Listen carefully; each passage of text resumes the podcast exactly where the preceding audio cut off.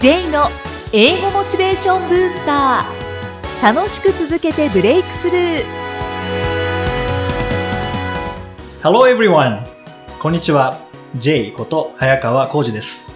ハローアシスタントの生きみえですさあこの番組は英語を学ぼうとしている方 TOEIC などの英語テストを受験しようと思っている方に英語を楽しく続けていけるコツをお伝えしていく番組です J さん今回もよろしくお願いします。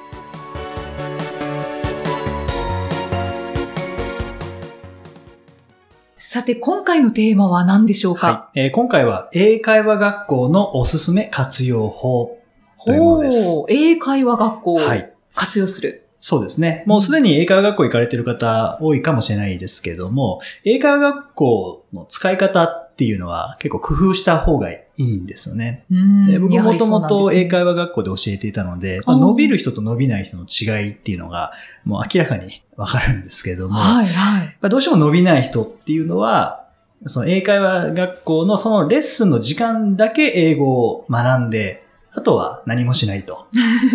それはまあ残念ながら伸びないそうなんでですよね。すよね。やっぱ1週間に1回だけとか、まあ1週間に2回だったとしても、その時間だけで学ぼうとしてもなかなか伸びないんですよね。はい。で逆に伸びる人っていうのは、やっぱ英会話学校はもう練習試合の場として考えている方は伸びますよね。練習試合ですか練習試合。ですので、練習試合で結果を出すために練習してくるんですよね。ああ。で練習試合終わってからも復習をすることによって、新しく学んだものを身につけていくと。うんで、次の週のまた練習試合に活かすと。はあこの繰り返しをしている方はやっぱ伸びますよね。じゃあ予習、復習をはいしっかりされてるんですね。うん特に復習大事す。ですよね。ああ。一回聞いただけだとなかなか頭には入らないので、確かに。はい、実際に声出してみたり、うん実際に使ってみたりという復習することで自分のものにしていくとうんいう感じですよね。ははい。ただもうこれは英語だからっていうものでもないですよね。もう上達の過程ってもう全部一緒なんですよね。例えば、まあ、ピアノを習われていた方は、ピアノレッスン考えてみると、そのレッスン中だけピアノ弾いて、あと何もしないだったら、まあ、ピアノ弾けるようにならないですからね。そうですね、はい趣味だったらいいですけどそうですね。ね。楽しむんだったらいいですけどね。うんでも、ピアノのレッスンの時間だけ弾いてても多分一曲も弾けるようにならないですよね。はい。やっぱり練習必要ですね。必要ですよね。はい。その、まあ、英会話学校も同じような感じで、えーそのレッスンもちろん学ぶことはたくさんあるんですけども、はいそこだけで学ぼうとせずに、そこはもう練習試合の場として、うん。スポーツで言うとですね、はい練習試合の場として考えていただくことで、だいぶ取り組み方って変わってくると思うんですよね。うんうん、確かにそうですね。はいピアノは、まあ、趣味で特に発表会にも出ずはい。練習するっていう方もいるとは思うんですけど、ピアノ発表会を目標にしてはいピアノを練習される方もいらっしゃるじゃないですか。そうですよね。はい。なので、英語も、その、英語スピーチの大会とか、はそういう場を目標にして、はいした方がやっぱり確実に上達はしますかね。まあ、そっちの方が上達しますよね。ね、そうですよね。うんやっぱはい目標を持つっていう。そうですね。もうこの日までにこういう状態にしたいっていうのがあれば、そこに向けて、ゴール明確だと、それだけ、あの、道順、プロセスも明確になりますからね。はい。可能であればそういう目標を作った方がいいかなと思いますけどね。うんはい。じゃあ、英会話学校で練習試合を積んで、はい。その英語スピーチの大会なり、はい。何かスピーチする場をはい。本試合にすると。うんそうですね。はい。はい。ただ、特にそういうスピーチもあんまり興味はないし、うんえー海外旅行に行く機会も、まあ、当分ないという方もいらっしゃるとは思うんですね。はいまあ、でも英語できるようになりたいという方は、もう毎週のそのレッスンを試合として考えるのもいいかもしれないですよね。確かにそうですはいね。で、そのためにじゃあ次回はこれをできるようにするぞと。例えば、今までは考える時間10秒ぐらいあって、ね、日本語を英語に変えてから、たどたどしく喋っていた。けれど、来週はもうちょっとその10秒を5秒にしたりとか、うんあとは、これを言うんだっていう何かフレーズを先に覚えておくことで、はい。とっさに言えるようになったりとかっていうのありますからね。うんで僕もあの英会話学校で教えていたんですけども、はいその前は英会話学校で学んでたんですね。通ってたんですけども、はいその時、確かに今思えば、今日はこの話するぞって言った時のことはよく覚えてるんですね。うんうん。で、そのために準備していった単語って忘れないんですね、未だに。そうなんですね。はやっぱり全然違いますね。全然違いますね。やっぱそこで、まあ最初はでも、英会話学校行けば喋れるようになると思っていたので、行あって学んで終わり。で、次の週行って学んで終わり。っていうのを続けてたんですけどね。うんまあ、全然喋れるようにならないんですよね。うん自己紹介はなんか上手くなった気がしますけどね。毎回新しい先生だったので。はい。でもそれ以外全然喋れるようにならなかったんですけども、はい途中であの意識切り替えて、来週はこれをできるようにするぞというのでいろいろ調べて、英文作ってみたりして、まあ、合ってるかどうかわかんないですけどね。はいはいでもそれ言ってみたら直してくれたりもしますからね。そうですね。はい間違えてもいいですも間んね。違ってもいいですね。はい。もちろん間違った方が記憶残りますからね。直されて、あこういうふうに言うんだっていうのありますからね。はい、ははい。ぜひ、英会話学校をあの有効に活用していただきたいですね。はい。英語で名言。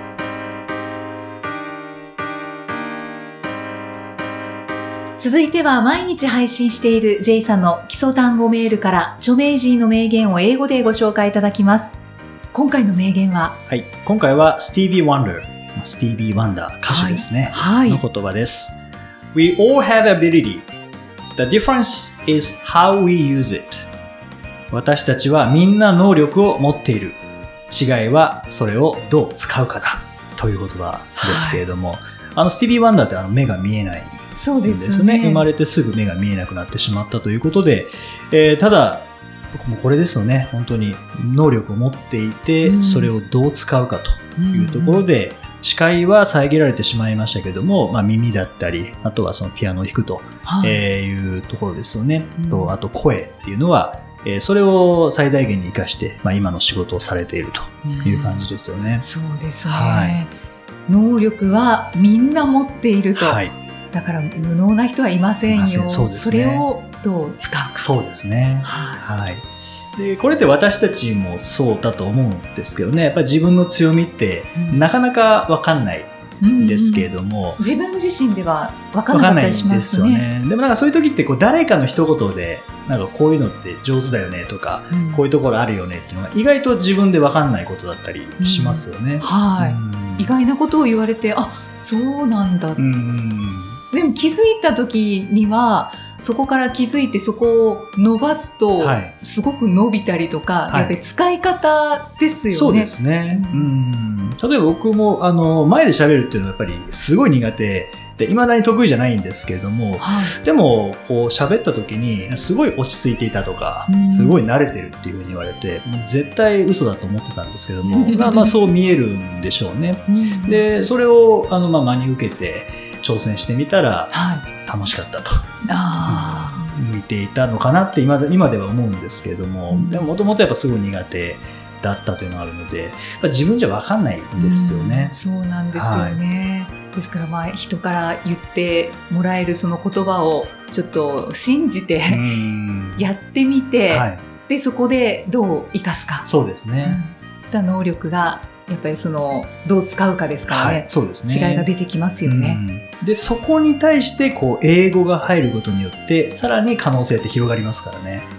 英語って、まあ、OS みたいなものなので、英語ってプラスアルファのスキルじゃないと思うんですよね。うん。英語って今持っているスキルをさらに拡大するための、まあ、覚醒器みたいなものですかね。うんえー日本語だけだと日本でしかそれは使えないけれども、英語になるとまあ全世界で使えるものになるので、そういう意味ではまあ OS として使うことができるかなというので、今、ぜひ、あのーご自身の強みを生かしているという方は、ぜひ英語も取り入れていただいて、はい。さらにその可能性を広げていただくことができるんじゃないかなと思いますね。はいはい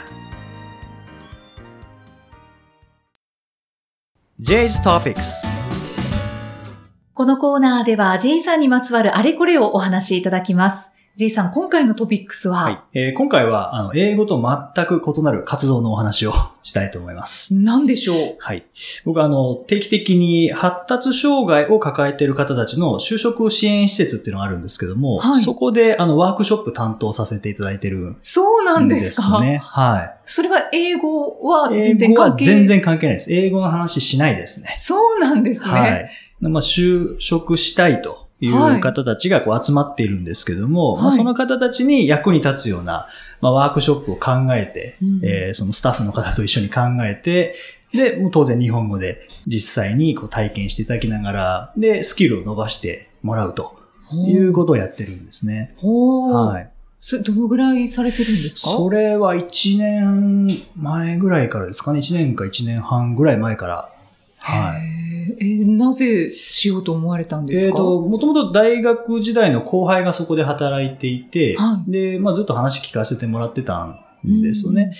で、なんかこう自分もできないかな。そういう何かこう支援するっていうことが何か自分が今まで伸ばしてきたスキルっていうのがあるので、はい。もともと例えば、まあ人前で話すのが苦手で、でも憧れを持って、まあ努力して、ある程度続けてきたっていうのがあるので、ぱり悩んでる方に対して何かできるんじゃないかなっていう、何かできたらいいなっていうのはすごくその時思ったんですよね。で、その理由としては、僕は中学時代不登校だったんですよね。そうなんですはいね。なので、まあその、まあ底辺をその時自分で見て、はい。で、あ、もう終わったなって思ったんですけどね。うん、で、まあその時もほぼ諦めましたけども、はい。あの、なんとかこう復活できたので、うんなんかそういう困ってる人に対して自分が今まで克服してきた体験が活かせたら、なんか嬉しいなっていうですね、うん。存在価値があるかはいはいなみたいなところですけれども、うんはい。それがまあきっかけですね。そうだったんですね。はい実際にじゃあ1年半ぐらいされてて、はい。J さん自身はいかがですか？うーん、やっぱ新しい発見っていうんですかね、っていうのがあります。今までこう英語を教えてる時には使ってないことっていうのもあるので、はい。まあ試行錯誤でやって、まあ失敗しないように、まあなるべくお役に立てるようなプログラムを作っているつもりではあるんですけれども、うんやっぱり僕が一番学びをいただいているなって思いますね。そうなんですね。参加者の方ははどうですか、なんか声は聞こえてきますか、えっ、と、やっぱ楽しんでいただいてますね。で、前にあの目標を設定して、それを達成するためのスケジュールを立てるっていうワークショップをしたんですけども、はい。お一人もうすぐに目標達成されたっていう声が。素晴らしい。いや、嬉しいですよね。嬉しいですよね役に立てるっていうのは。はい。そうですうね。んへえ、じゃあずっと続けていこうかなっていう。そうですね。お役に立てるのであれば、はい。続けていきたいなっていうのは思ってますけどね。うんうんなかなかボランティア活動って気軽に、まあ、できるはできるんでしょうけど、はい自分の気持ちがあったりとか、そうですね。ね、どこでしたらいいのかなとか、わわかんなかったりしますからね。そうですね。でうん僕もなんかどういうことができるのかなっていうのは正直わかんなかったんですけども、うんその大学の後輩とこう喋っていたら、もしかしたら自分の今までの経験が活かせるんじゃないかなっていうふうに、まあ、思ったんですよね。ううんん。で、1年半、まあ、続いているので、まあ、は少しはお役に立ててるのかなって思いますけどね。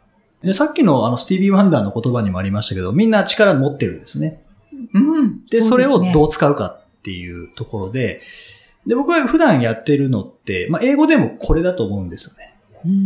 その英語を、例えば10人いたら10人全員同じ教え方をしたら全員同じように伸びるかっていうと、やっぱ違うので、強み弱みを見て、それで足りないところを伸ばしていくとか、もしくは逆に強みをもっと伸ばしていくっていうことをやってきたので、やっぱりこのボランティア活動の方に関しても同じような感じになるんですよね。うんこの方は多分こういう感じだから、ここを伸ばせばもっと強み活かせるんじゃないかなとか、で、隣の方は、まだそこではなくて、別のところのスキルが伸ばせるんじゃないかなっていうのが、まあ、90分の活動なんですけど、うん見えてくるんですようね。んはい面白いですね。面白いですね。ううん。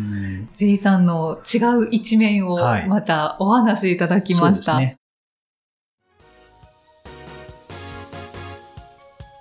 第14回お送りしてまいりました。J さん、先ほどの J's トピックスでお話しいただいたボランティア活動で、はい。今度は7月17日に開催される予定なんですよね。そうですね。はい。あの、詳細をよかったら教えてください。えー今回は、あの、話し方、面接での話し方ということで、はい。話し方って難しいですよね。まあ特に難しいね接って緊張してますからね。はい何言っていいか分かんなくなります。はいえー僕もすごい苦手です、面接は。はい。何言ってるか分かんなくなっちゃうので。じゃあそういう時にどうしたらいいかっていうと、型があるんですよね。話には型。まずこれを言って、次にこういうことを言って、で、最後こういうふうにするっていう型があるので、その型に沿って話すことができれば、緊張してもしっかりと自分が伝えたいことを伝えられると思うんですよね。ははい。で、今回は、まあ、その練習を徹底的に型を身につけてもらうとい。うことで、で、あの、よくあるこう面接の本とかにある、なんか、模範解答みたいなのを言うっていうのではなくて、はいうん実際に自分が言いたいことをテンプレートに沿って言えるようにするっていう感じですかね。うんうん相手にとって分かりやすい言い方で分かりやすく話すと。で、自分も何を喋ってるか分からなくならないようにするっていうのが、まあ今回の90分の目的です。それ私も知りたいですね。はい。例えば、まあ、今まで努力してきたこと何ですか？って聞かれたら、はい。やっぱり準備してないと、今までですか？えっ、と、こういうこともしてきて、こういうこともしてきて、こうで、こうで、こうでって、どっか行ってしまうので、うんまずは何々ですって言い切るんですね。なんとかです、英語です、言い切った上で、具体例ですよね。こうこうこういうことをしてきました。はい。で、それを通して、なんとかなんとかです、みたいにすると、まあ、文3つで完結するんですよね。なるほど、はいそれを通して学んだこと、はい感じたこと、気づいたことそうとか。ですね。ああ。で型があると頭こんがらがらないので、まあ、大きな武器になると思うんですよね。いや、本当そうですね。ありがとうございます、はい教えていただいて。でこれ英語も一緒なんですけどね。あ、そうですはい、よ英語ね。もライティングなんかも一緒ですね。型があるので。うんで、メールライティング悩んでる方とかもいらっしゃると思いますけども、はい。あの、日本語でもそうですね。お世話になっておりますを最初に書いて、最後によろしくお願いいたしますって型がありますよね。ありますね。はい、あれも英語にもお世話になっておりますはないですけども、うん。目的言って細かい話をして、で最後締めるみたいな型はありますので、うん。はい。そう何かこう苦手なものを身につけるっていう時に一番大事なのって型だと思うんですよね。うん。はい。そうですね、はい。自分の頭もテンパらないですしそうね。ですね。はい。はい。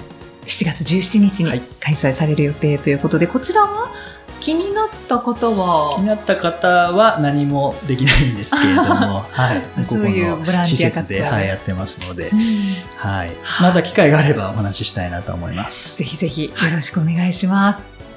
さあ、この番組ではご質問、ご感想を随時お待ちしています。メッセージは J さんのアメブロ英語モチベーションブースターの中のポッドキャスト下にお問い合わせフォームがありますのでお気軽にお送りください。それでは J さん、Okay, thank you for listening. See you next week. Bye bye. この番組は提供株式会社ラーニングコネクションズプロデュースキクタスナレーション生きみえでお送りしました。